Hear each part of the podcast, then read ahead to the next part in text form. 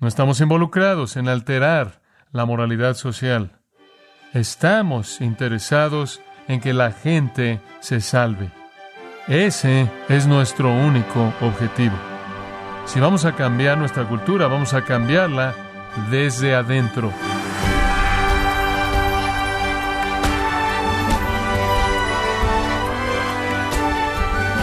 Queremos darle la bienvenida, gracias a vosotros, con el pastor John MacArthur. Nuestra sociedad podría describirse como una sociedad en decadencia, en donde los bebés en el vientre pueden ser legalmente asesinados por conveniencia, ya que los funcionarios del gobierno cada vez son más perversos y corruptos. Pero como cristianos, ¿cuál debería ser nuestra manera de pensar con respecto al gobierno y de quienes están en autoridad?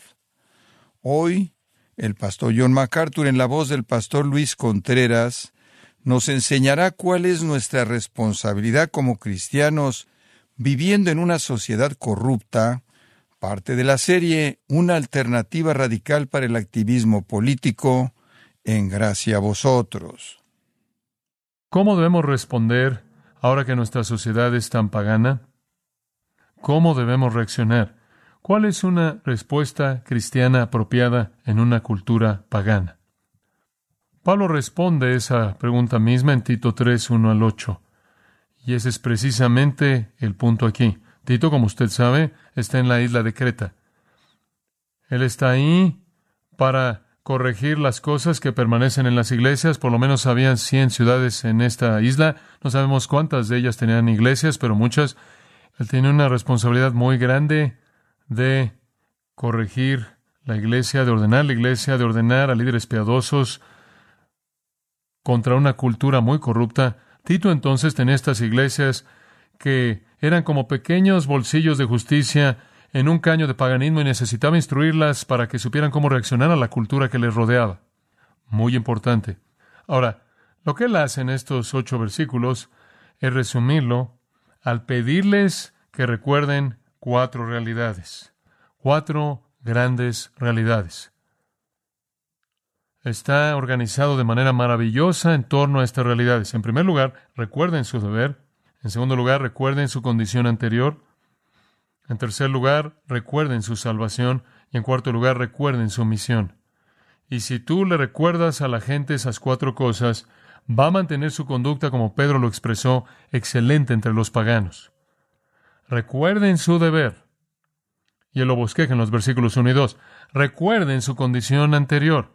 Y él bosqueja eso en los versículos 3 y 4. De hecho, el versículo 3.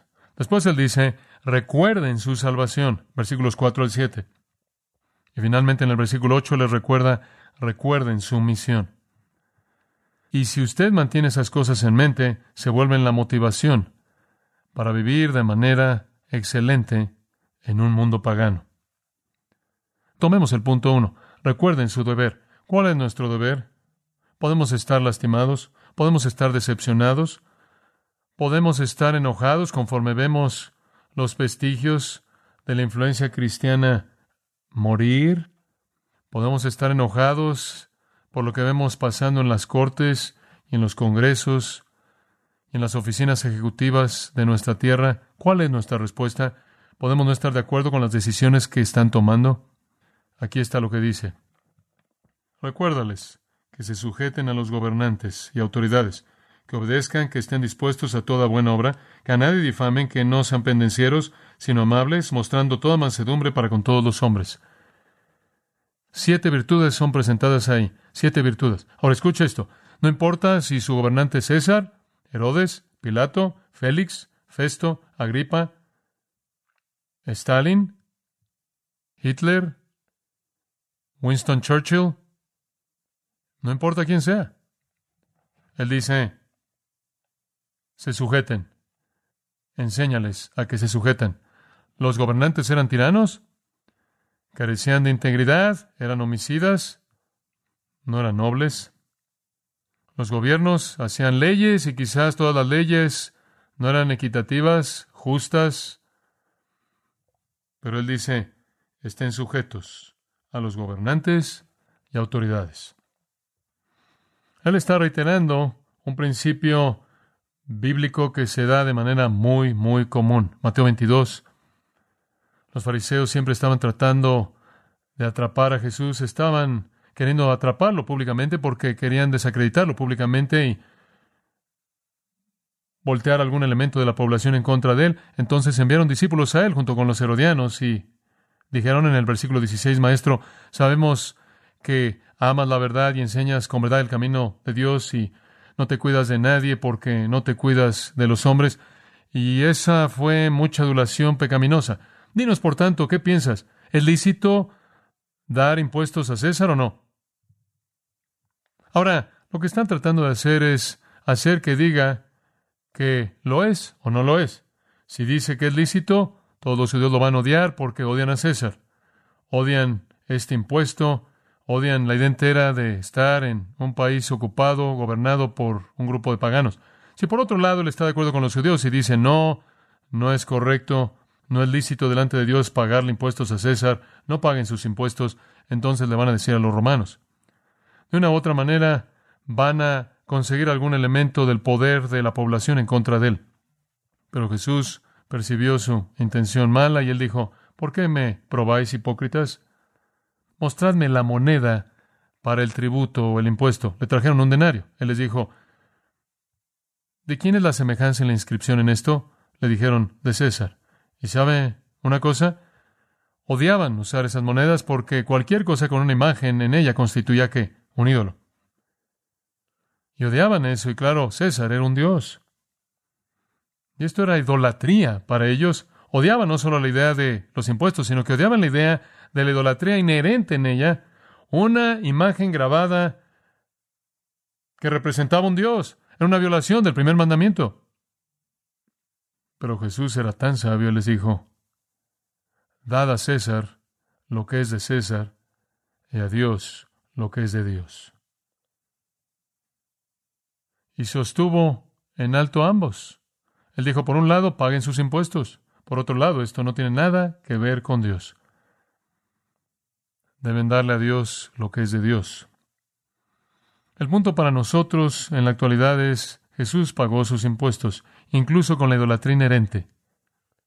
Él dijo, paguen sus impuestos. ¿Qué estaban haciendo con esos impuestos? Cosas que seguramente no le agradaban a Jesús, pero en general, la meta general del gobierno era positivo, y los cristianos deben someterse a él. Vaya Romanos 13, y aquí usted tiene afirmación más amplia acerca de esto por parte del apóstol Pablo, los primeros versículos del capítulo 13. Versículo 1. Sométase toda persona a las autoridades superiores. Ese es simplemente una afirmación clara y simple que abarca todo. Toda persona está en sujeción, no importa si es una democracia o una forma comunista de gobierno, no importa si es una monarquía o si es una dictadura, usted debe estar en sujeción. Bueno, malo, sea cual sea la forma, usted está en sujeción a las autoridades gobernantes. Después se le da a usted siete razones por qué. Razón número uno, el gobierno es diseñado por Dios, porque no hay autoridad sino de parte de Dios y las que hay por Dios han sido establecidas. Dios ha diseñado el gobierno humano, Él ha diseñado que exista en varias formas, está ahí debido a su diseño para el control de la vida humana. Entonces, sométase. Dios lo diseñó. En segundo lugar, razón número dos, resistir es resistir a Dios. Versículo dos, el que resiste la autoridad se opone a la ordenanza de Dios. Razón número tres, los que resisten van a ser castigados. Al final del versículo 2, aquellos que se oponen van a recibir condenación sobre sí mismos. Entonces, sométase al gobierno. ¿Por qué? Es diseñado por Dios. Resistirse es resistir a Dios y los que se resisten serán castigados. Razón número 4. El gobierno es diseñado para refrenar la maldad. Versículo 3. Los magistrados no son causa para temer la buena conducta, sino para la maldad. ¿Quiere no temer a la autoridad? Entonces, haz lo bueno y tendrás alabanza de ella. En otras palabras, el gobierno está diseñado para refrenar la maldad. En quinto lugar, está diseñado para promover el bien. Versículo 4, es servidor de Dios para tu bien. Si haces lo malo, teme. Razón número 6, el gobierno está capacitado para castigar. Es servidor de Dios, vengador de Dios que trae ira sobre el que practica la maldad y esa es la razón por la que no lleva la espada por nada. Dios le ha dado el derecho de la pena capital, eso es lo que llevar la espada significa. Dios incluso le ha dado al gobierno el derecho de quitar una vida. Y después finalmente en el versículo 5 la séptima razón, sométase al gobierno por causa de la conciencia, no solo porque teme la ira que va a venir si desobedece, sino por causa de la conciencia porque es correcto. Entonces, sométase al gobierno. ¿Por qué? Es diseñado por Dios, resistir es resistir a Dios. Los que resisten van a ser castigados. El gobierno está diseñado para refrenar la maldad y promover el bien. Los gobernantes están capacitados para castigar y hágalo por causa de la conciencia. Después el resumen, versículos 6 y 7, pues por esto pagáis también los tributos. Versículo 6, porque son servidores de Dios que atienden continuamente esto mismo. Versículo 7, pagad a todos los que debéis, al que tributo, tributo, al que impuesto, impuesto, al que respeto, respeto, al que honra, honra. El punto entero es, Dios ha colocado el gobierno en su lugar y usted debe someterse a él. Ahora Él da todas esas razones. La razón que Él no da es la razón evangelística para que podamos vivir y demostrar que este mundo no es importante para nosotros. ¿Cuál es la diferencia? ¿Cuántos impuestos pagamos? Esa no es nuestra preocupación. No es nuestra preocupación estar preocupados por la legislación. No es nuestra preocupación estar preocupados por lo que el presidente hace. Es nuestra preocupación vivir vidas santas y llamar a la gente a Cristo. Y nuestra ciudadanía está en otro mundo. Solo somos extranjeros y peregrinos aquí.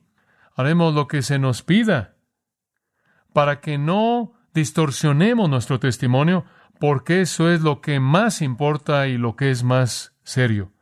1 Pedro 2 añade la nota tan importante del evangelismo. En 1 Pedro 2, versículo 2 dice, porque somos pueblo escogido, real sacerdocio, nación santa, y debemos proclamar las virtudes de aquel que nos llamó de las tinieblas a su luz admirable. En otras palabras, debemos demostrar cómo se ve la salvación. Debemos mostrarle a la gente qué es una persona salva. ¿Cómo lo hacemos? Versículo 12. Mantened vuestra conducta excelente entre los paganos. ¿Qué quieres decir con eso? Versículo 13. Por causa del Señor, someteos a toda institución humana, sea al rey como el que está en autoridad, o a los gobernantes como por él enviado para castigo de los malhechores y alabanza de los que hacen lo correcto. Esta es la voluntad de Dios, que haciendo el bien, calléis la ignorancia de los hombres insensatos. Honrad a todos, versículo 17, amad a los hermanos, temed a Dios, honrad al rey. La manera en la que usted vive en una cultura pagana es crucial para proclamar las virtudes del que lo salvó usted, para demostrar su vida transformada. Eso es lo que importa. Ahora eso nos lleva de regreso a Tito, otra vez. El apóstol Pablo está diciendo, necesitan estar sujetos a los gobernantes y autoridades por razones evangelísticas. De regreso al final del versículo 8, estas cosas son buenas y útiles al mundo que nos ve. Después él dice, necesitan ser obedientes.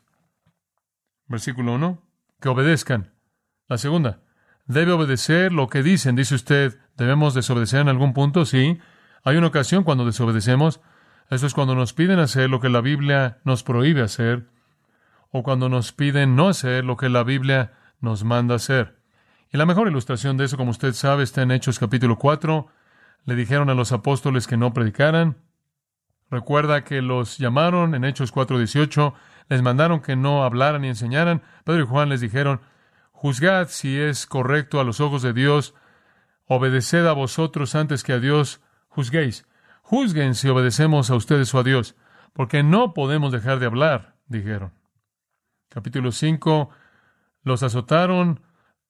Versículo 40, les ordenaron que no hablaran más.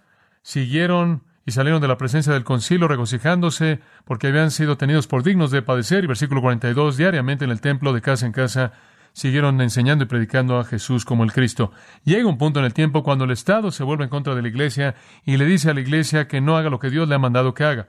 Entonces tenemos que obedecer a Dios y sufrir la consecuencia, sea la cárcel o la muerte.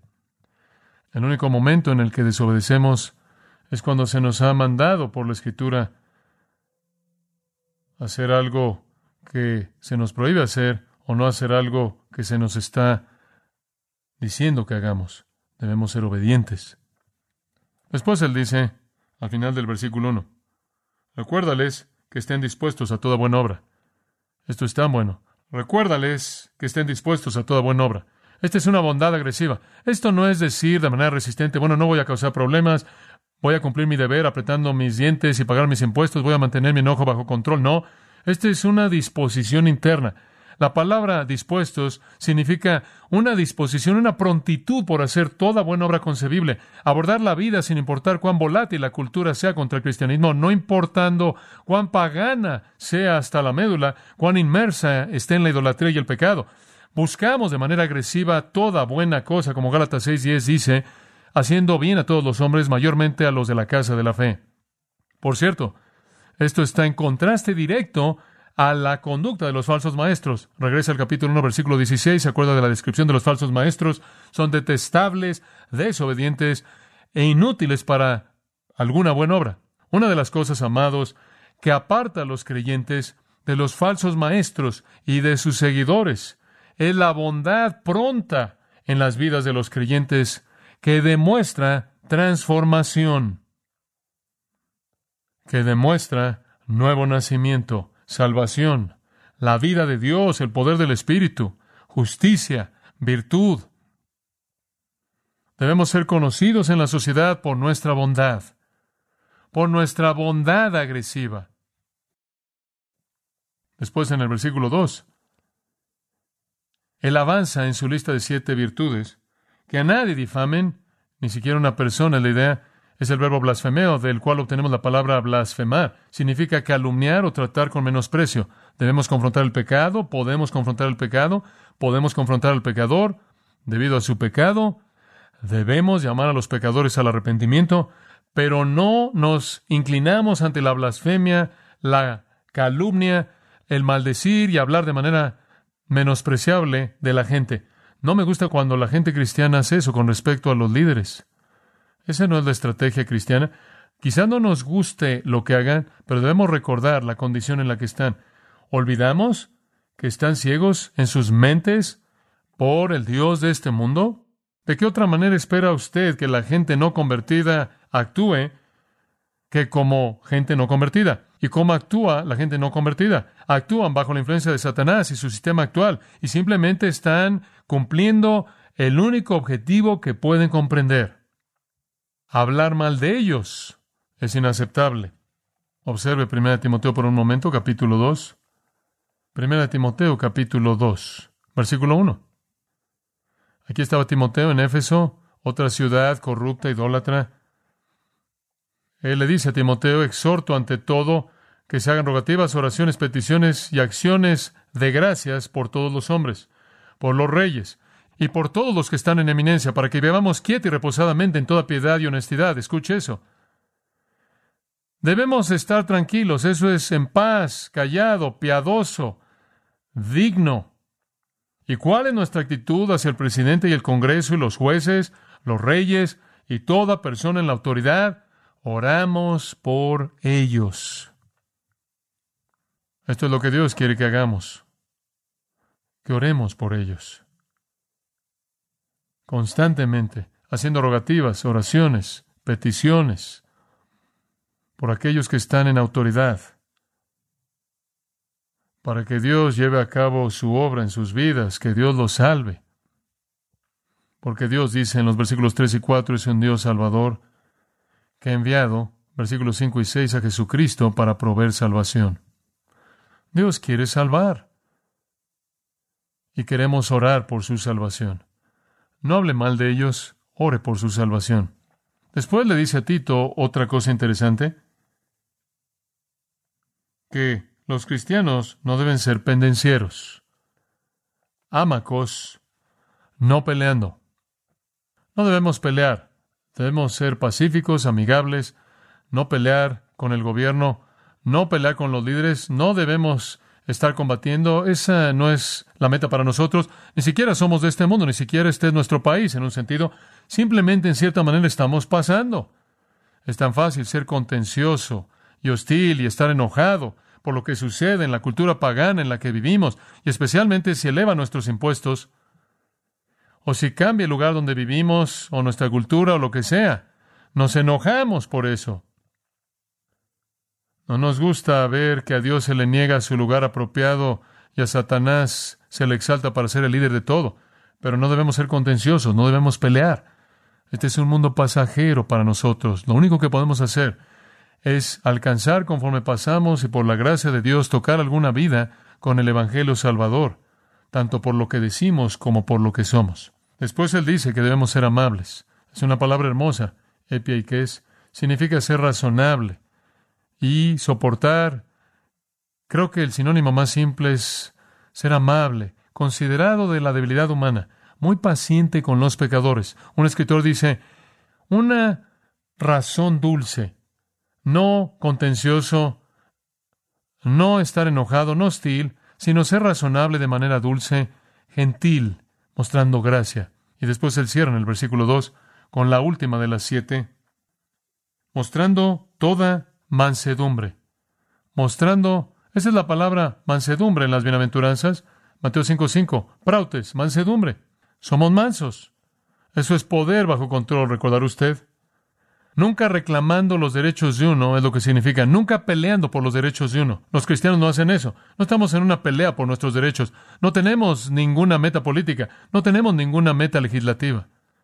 No estamos buscando ningún derecho. No queremos ningún derecho en particular en esta sociedad. Simplemente vamos a vivir para Cristo, venga lo que venga. Se refiere a confianza paciente en Dios.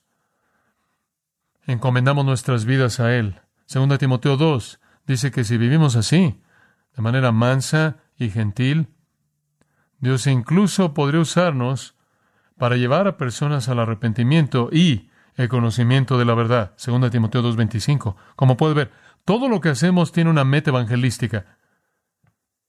Y conforme vivimos en este mundo, sujetos a las autoridades, los gobernantes, obedientes a todas las cosas que establecen, que no violan directamente la Escritura, conforme estamos buscando de manera pronta toda obra buena imaginable dentro de nuestra sociedad, conforme no calumniamos a nadie, no peleamos con nadie, sino que más bien somos pacientes con los pecadores gentiles, amables, vamos a demostrar salvación, porque solo la gente transformada puede actuar así.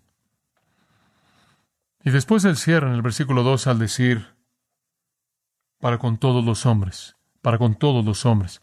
Usted necesita hacer esto delante de todo el mundo. Esa pequeña frase es muy importante. Aparece varias veces en 1 Timoteo y quiero señalárselas y vamos a cerrar. 1 Timoteo capítulo 2, versículo 1. ¿Por qué dice para con todos los hombres? ¿Por qué incluye eso ahí? Porque todos los hombres se ha vuelto un término importante en la mente de Pablo. 1 Timoteo 2.1. Oraciones, dice él al final del versículo 1, deben ser realizadas a favor de todos los hombres. ¿Por qué? Versículo 4. Porque Dios quiere que todos los hombres sean que salvos. Versículo 6. Cristo Jesús, que se entregó a sí mismo por rescate por todos. Dios quiere que todos los hombres sean salvos y después se le dice a los creyentes, vivan sus vidas de esta manera para que todos los hombres los vean. Eso es consonante con el propósito salvador de Dios. 1 Timoteo 4:10 dice, Dios es el salvador de todos los hombres. Todos los hombres necesitan ver nuestro testimonio, necesitan ver la transformación. Tito 2:11, la gracia de Dios se ha manifestado trayendo salvación a todos los hombres. Como puede ver, él repite esa frase una y otra y otra vez. Dios ama a todos los hombres. Dios quiere que todos los hombres sean salvos. Él dice, Dios quiere que usted ore por todos los hombres. La gracia de Dios se ha manifestado a todos los hombres. Usted debe vivir su vida delante de todos los hombres para que puedan ver la transformación. Solo los cristianos pueden vivir así. Ese es nuestro deber. Así es como debemos vivir. Padre, gracias por nuestro tiempo en tu palabra. Queremos ser tu pueblo. Queremos vivir para tu gloria. Queremos exaltarte. Queremos adornar la doctrina de Dios, nuestro Salvador. Queremos que el mundo sepa que tú eres un Dios Salvador, porque pueden ver a personas salvadas, personas transformadas. Ayúdanos a vivir así, no solo en la iglesia, sino en el mundo pagano, de una manera que vean que somos diferentes, somos sumisos, somos obedientes, amables, considerados, prontos a hacer lo que es bueno. Simplemente somos trascendentes. Es como si realmente no nos importara lo que pasa en esta vida, ni siquiera pertenecemos aquí, solo queremos reunir almas para el mundo venidero. Señor Dios, que el mundo que ve, vea a personas transformadas y creemos en tu poder transformador. Como tú nos has salvado, que tú nos uses para traer a muchos más a la misma salvación. Amén.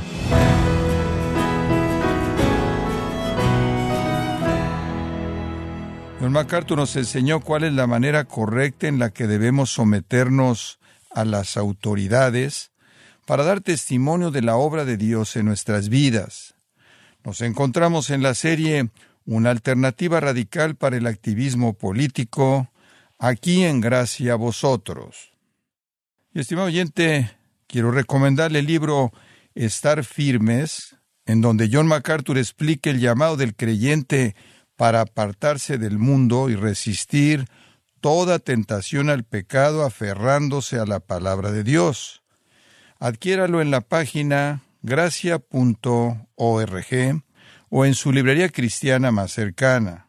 Y le recuerdo que puede descargar todos los sermones de esta serie Una alternativa radical para el activismo político, así como todos aquellos que he escuchado en días, semanas o meses anteriores, animándole a leer artículos relevantes en nuestra sección de blogs, ambos en gracia.org. Si tiene alguna pregunta o desea conocer más de nuestro ministerio, como son todos los libros del pastor John MacArthur en español, o los sermones en CD, que también usted puede adquirir, escríbanos y por favor mencione la estación de radio por medio de la cual usted nos escucha en gracia a vosotros. Es importante conocer no solo el país y ciudad de donde usted nos escucha, sino también la radio. Para quienes contactan nuestro ministerio por primera vez, pueden solicitar una copia del mensaje de promoción sin costo alguno, un mensaje por oyente únicamente. Si usted vive en los Estados Unidos o Puerto Rico, escríbanos a Gracia Vosotros, P.O. Box 4000, Panorama City, California 91412 o puede escribirnos a través del siguiente correo electrónico radio arroba gracia.org. Esto ha sido todo y en nombre de John MacArthur y del personal de este organismo, queremos darle las gracias por su tiempo y sintonía, invitándole para que nos acompañe en la próxima edición y juntos desatar la verdad de Dios un versículo a la vez, aquí en Gracia a Vosotros.